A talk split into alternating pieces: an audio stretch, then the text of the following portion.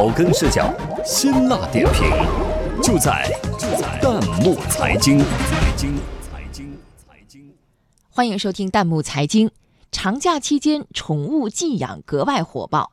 北京一家豪华宠物酒店最高一天收费九百元，网友调侃：假期出门给自己都舍不得住这么贵的酒店。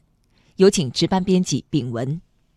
十一长假，很多人都会出门探亲旅游，唯独家中的宠物宝贝儿们成了无处安放的忧虑。由此催生的宠物寄养经济，在今年假期是十分的火爆。在北京，位于城区的宠物寄养店至少需要提前半个月预订，依然一龙难求。报价依据宠物大小，每天从五十元至一百五十元不等。而随着宠物主人对寄养环境要求的提高，宠物酒店应运而生。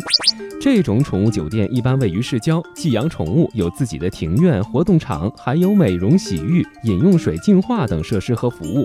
报价最贵的可以达到每天九百元。这个数字可是震惊了不少网友。网友朴敏轩调侃说。自己十一出趟门都没舍得住九百元一天的酒店呀，也有不少网友看到了商机。网友 Honey 应晨就评论说：“现在养宠物的人是越来越多，我都想投入这个朝阳产业了。”网友西霞落日还补充说：“原来寄养的大多是猫狗，现在连蜘蛛、蜥蜴等等这些另类宠物也可以寄养了。”不过，在很多网友感叹宠物寄养方便主人、寄养经济快速升级的同时，也有不少网友担心这背后潜藏的防疫和监管隐患。网友想做一只小蜜罐，就留言说：“之前把狗寄养在宠物店，接回来的时候已经脏得跟流浪狗一样，还生了一场病。到底是不是寄养店的责任，很难说清楚。”目前的很多宠物寄养店内并没有兽医专业技术人员，也不能对宠物进行体检或诊治。就像网友阴天就犯困说的，很多宠物寄养只需直接抱过来，一次性交齐费用就可以，有的还直接开在居民楼里，对周边住户也有不小的影响。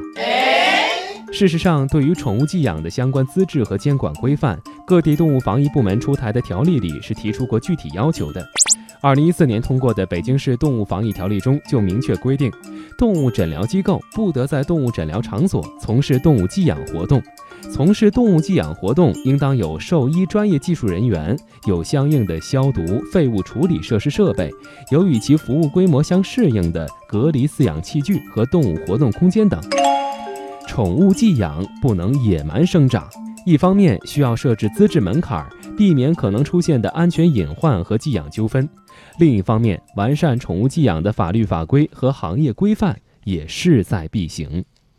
欢迎大家关注微信公众号“弹幕财经”，把您感兴趣的话题推荐给我们，或者发表您的观点，参与留言互动。我们将选择有价值、有意思的内容在节目中播出。